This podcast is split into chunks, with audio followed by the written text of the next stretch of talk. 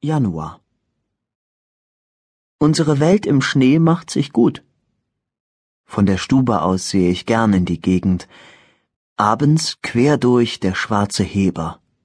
Drüber der Abendstern. Unten das weiße Schäferfeld. Näher im Garten der alte Birnbaum.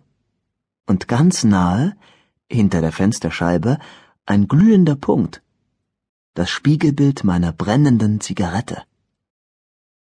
Bei uns lag lange fein sauberer Schnee. Nun ist er weggeschmolzen bis auf wenige Reste. Wenn ich im Garten spaziere, bemerke ich schon dies und das, was sich langsam anschickt zu blühen, zum Beispiel Christrosen und Seidelbast. Noch immer, so alt ich auch wurde, erscheint mir dergleichen doch neu und spaßhaft, wie vor zehntausend Jahren. Februar von meinem Fenster aus sehe ich wieder eine ganz weiße Welt. Sie kommt mir aber, so sauber sie ist, doch etwas eng vor, wenn ich im Garten meine üblichen Spaziergänge mache. Man sieht den Boden nicht, wo schon allerlei Neukeimen zum Lichte drängt. Überall herrscht ländliche Stille. Nur eine beträchtliche Schar von hungrigen Vögeln, Spatzen, Finken, Meisen und Amseln machen einen bescheidenen Lärm und kommen dreimal täglich zum Futterplatz, auf dem wir ihnen Hafer, zerschnittene Mohrrüben und Korinthen ausstreuen. März Dass die sogenannte Erde inwendig noch munter ist, sehe ich zu meiner Freude an den Schneeglöckchen und dem Krokus. Das Frühlingstheater wäre also wieder mal eröffnet. Schneeglöckchen, die hier auch wild im Wald wachsen, blühen in Menge am Haus. Die Lerchen tirelieren schon längst, große Reisegesellschaften von Finken und Hänflingen kehren aus der Fremde zurück, lassen sich eben mal zwitschernd nieder und fliegen dann wieder weiter, um solche traulichen Wohnplätzchen zu suchen, die ihnen geeignet erscheinen zur Begründung der Familie. Stets muss die Bildnerin Natur den alten Ton benutzen. In Haus und Garten, Wald und Flur zu ihren neuen Skizzen. April. Der Frühling hier kam diesmal sehr eilig und munter. Die Rosen, die im Spätherbst fast sämtlich erfroren waren, wurden durch neue ersetzt. Narzissen, Primeln, Hyazinthen blühten aufs Beste. Vertrauensvoll legten wir längst schon die Erbsen.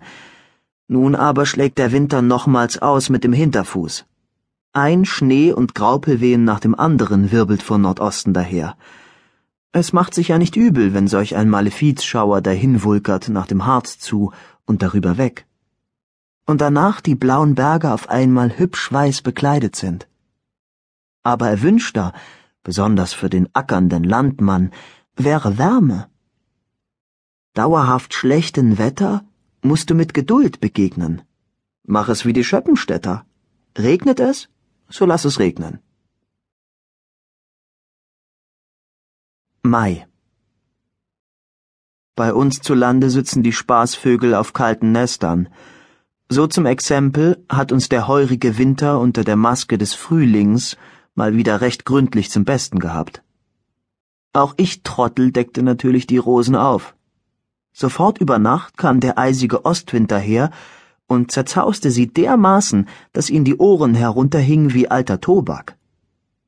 Zum Glück besitzt all das Zeug eine inwendige Hartnäckigkeit, die, mit einigen wehleidigen Ausnahmen, auf das Schlimmste gefasst und gerüstet ist.